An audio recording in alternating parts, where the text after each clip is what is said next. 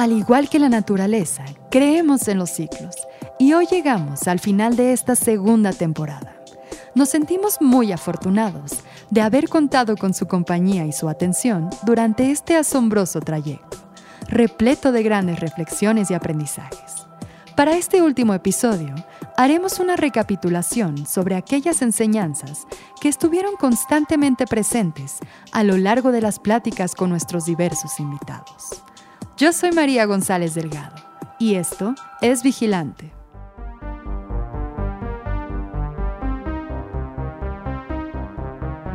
Esto es Vigilante y queremos cambiar las cosas.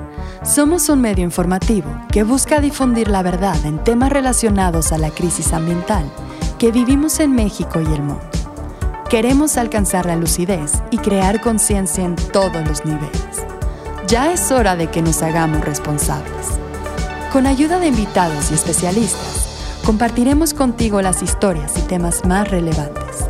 Expondremos casos de impacto tanto positivo como negativo, exigiremos acciones y brindaremos alternativas para que todos seamos parte de esta transición. Buscamos justicia, pero también invitarlos a ser justos en la práctica.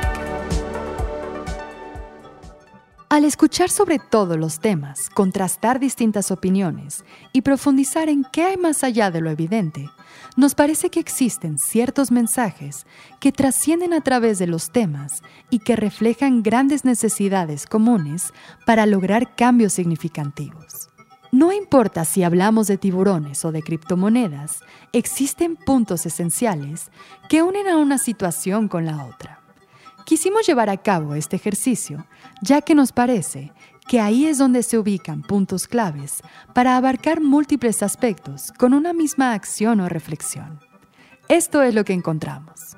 La primera reflexión es aquella del poder de la información y la gran necesidad de mantenernos informados ya sea para acciones dentro de nuestras casas, para actuar ante situaciones específicas, para llegar a una mejor toma de decisiones o para identificar y protestar injusticias ambientales, sociales o culturales, la información es el primer paso.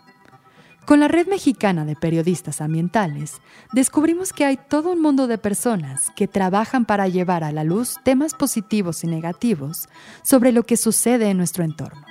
Personas comprometidas con las comunidades y los ecosistemas que se convierten en nuestro puente hacia el entendimiento y nos ayudan a retratar las evidencias sobre los sucesos.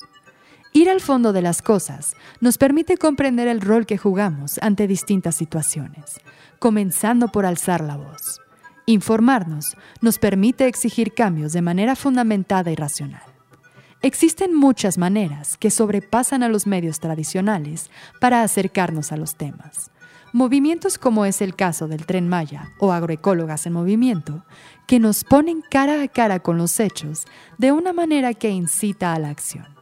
O también ver cómo la difusión de información recolecta sus frutos por medio de cambios en las personas, como es el caso del Instituto Chaikuni o Ballenas de Guerrero. Aquí comenzamos a explorar el segundo aprendizaje, aquel de la responsabilidad.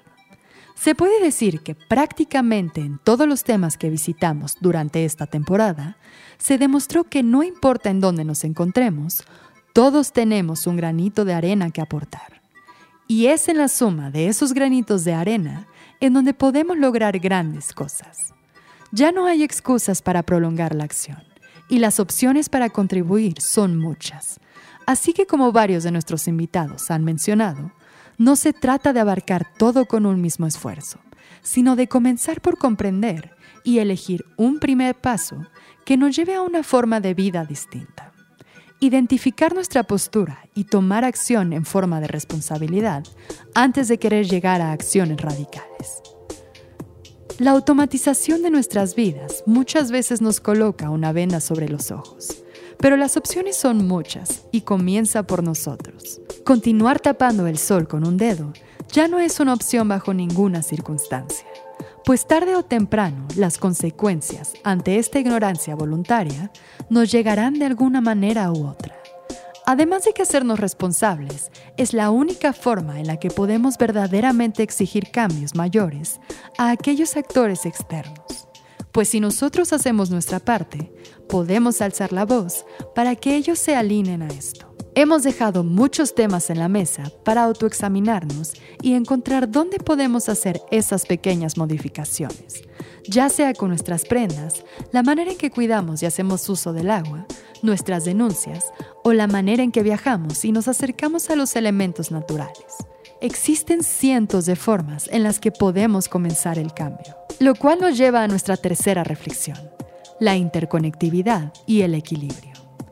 Fueron varios los episodios que demostraron la conexión entre distintos elementos, como es el caso de los abejorros, los tiburones o los arrecifes. Aprendimos que cada elemento de la naturaleza juega un rol esencial para el bienestar del entorno y sus ecosistemas.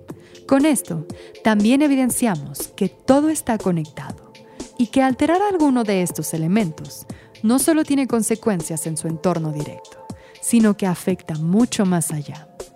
Tomemos el ejemplo de los abejorros, quienes son polinizadores por excelencia. Su pérdida representa afectaciones en la producción de cientos de especies vegetales, las cuales sirven de alimento para otras especies, incluida la nuestra, además de significar una gran pérdida de biodiversidad. O el caso de los tiburones, quienes son los encargados de mantener el balance en los océanos. La disminución en la población de tiburones es equivalente a afectaciones en todo el ecosistema, alterando su composición.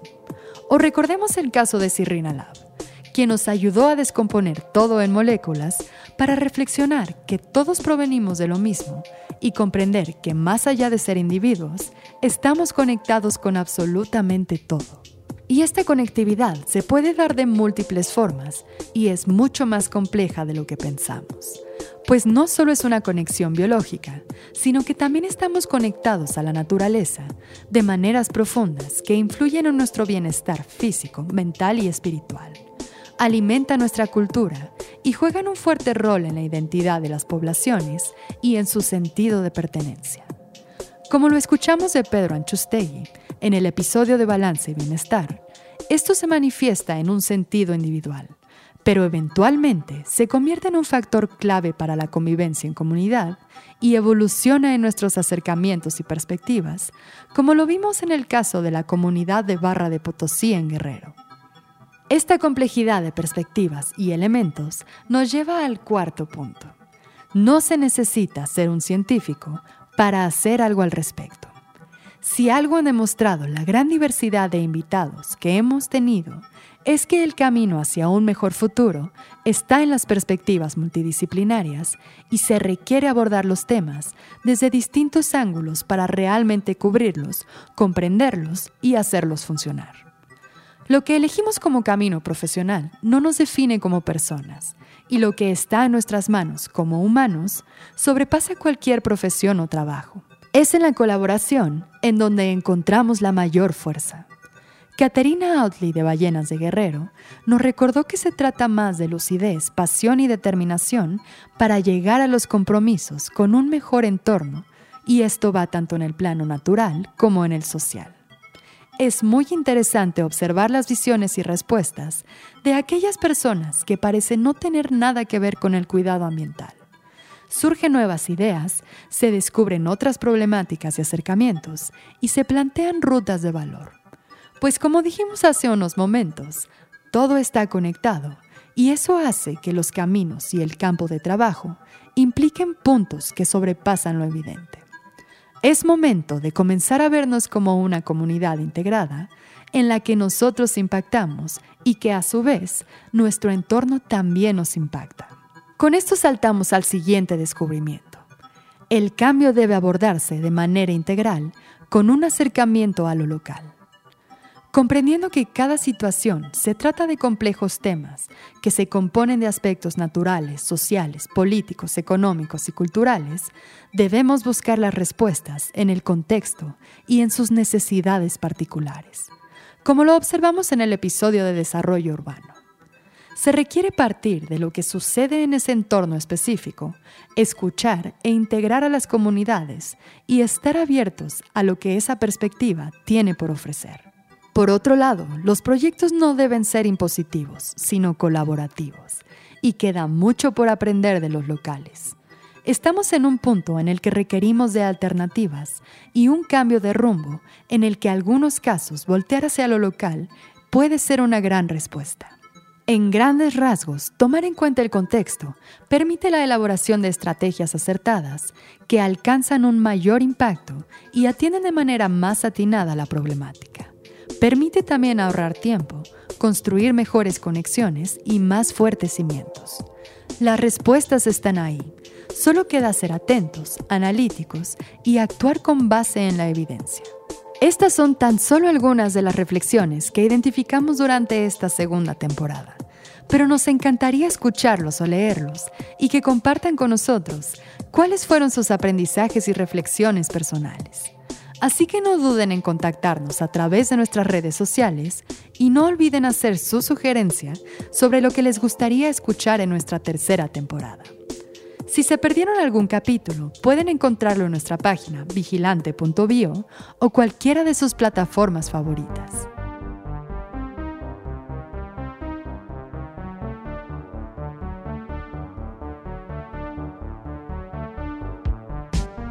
Agradecemos a todos nuestros invitados por compartir con nosotros toda su sabiduría y lucidez y por convertirse en un motor y en una fuente de inspiración para lograr el cambio y a todos ustedes por continuar vigilando con nosotros.